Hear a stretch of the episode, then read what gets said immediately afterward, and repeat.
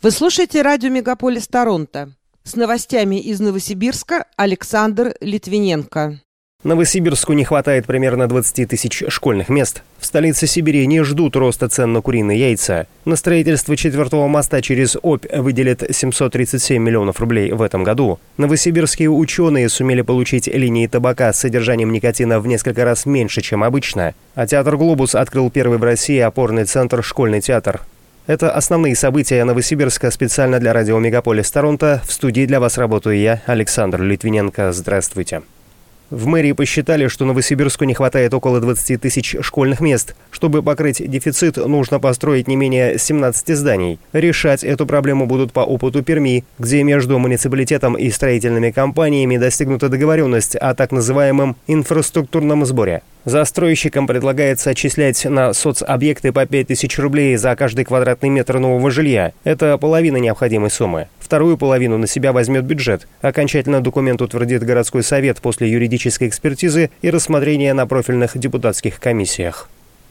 Прокуратура Новосибирской области предупреждает о финансовой пирамиде «Слово пацана», названной так по аналогии с популярным сериалом. Пользователям предлагают оплатить взнос в криптовалюте, взамен дают токены, которые якобы растут в цене. Найти организаторов пока нереально, они не оставляют контактов. Выследить, куда именно ушли деньги, тоже не представляется возможным, поскольку криптокошельки анонимные. Центральный банк ранее включил данный онлайн-ресурс в список организаций с признаками незаконной деятельности.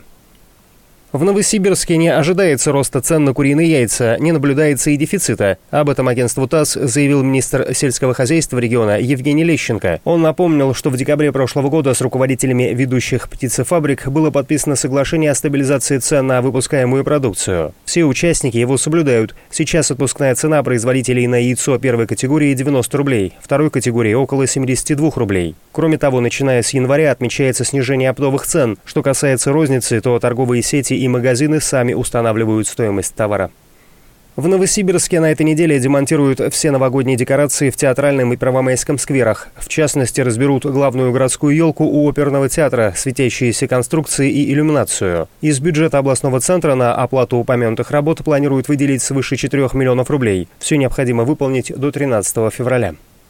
На строительство четвертого моста через Обь в столице Сибири из областного бюджета в этом году будет выделено 737 миллионов рублей. Средства уже поступили на счет концессионера проекта. Также спланирован объем работ на ближайшие две недели. При этом вопрос о разблокировке средств, выделенных из федерального бюджета в рамках компенсации удорожания строительства, все еще не решен. Размер заблокированной суммы прежний, примерно 3,5 миллиарда рублей. Ранее сообщалось, что строительство переправы может затянуться до декабря этого года.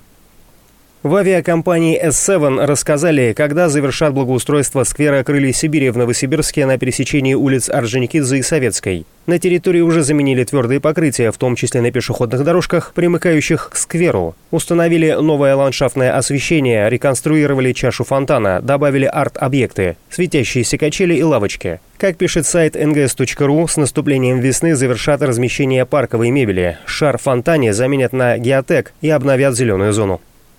Какой парк, сквер или другое общественное пространство получит субсидию на реставрацию в 2025 году, покажет голосование в электронном формате, которое стартует 15 марта и продлится по 30 апреля. Благоустройство будут проводить в рамках федерального проекта формирования комфортной городской среды. Новосибирцам предложат список из восьми зеленых зон, по одной в каждом районе города. При этом выбор новой территории не повлияет на реализацию проектов общественных пространств, выбранных горожанами ранее. Ученые Новосибирского института цитологии и генетики Сибирского отделения Российской академии наук сумели получить линии табака, содержание никотина в которых уменьшилось в несколько раз. На два наиболее перспективных способа получены патенты, сообщает агентство РИА Новости. Есть и перспективы прикладного применения, как базы для создания сортов табака с пониженным содержанием никотина, что может помочь курильщикам снизить уровень нанесения вреда своему здоровью. Также такой табак может служить биореактором для накопления полезных веществ или кормовой базой базой для разведения насекомых, например, для проведения лабораторных исследований. В Новосибирском академпарке прошла научно-практическая конференция тотального диктанта. На ней собрались организаторы акции и филологи из 40 городов четырех стран. В этом году само мероприятие определили не народным голосованием, а поручили выбор города авторитетному жюри. В финал конкурса пробились команды из Омска, Томска и Челябинска. Победил Томск. В этом городе 20 апреля, в день тотального диктанта, его будет читать писательница Анна Матвеева, финалист премии «Большая книга» и национальный бестселлер. Студенты Новосибирского госуниверситета получили гранты от Фонда содействия инновациям и создают интернет-платформу «Красивые места Новосибирска». С ее помощью можно будет узнать об интересных достопримечательностях, исторических местах, а также необычных природных объектах и локациях города. Многие из этих мест ребята нашли самостоятельно, некоторые обнаружили случайно. Новосибирский театр «Глобус» открыл первый в России опорный центр «Школьный театр». Там будут проходить мастер-классы, круглые столы, семинары и конференции. Спикерами станут специалисты по театральной педагогике профтеатра для детей и молодежи. Артисты готовы поделиться знаниями, чтобы в школьных театрах педагоги, советники и руководители могли это применить. На базе центра также работает сайт с методическими рекомендациями, текстами пьес и видеоуроками. Пока это все основные события столицы Сибири, представленные вашему вниманию на радио Мегаполис Торонто. В студии работал Александр Литвиненко.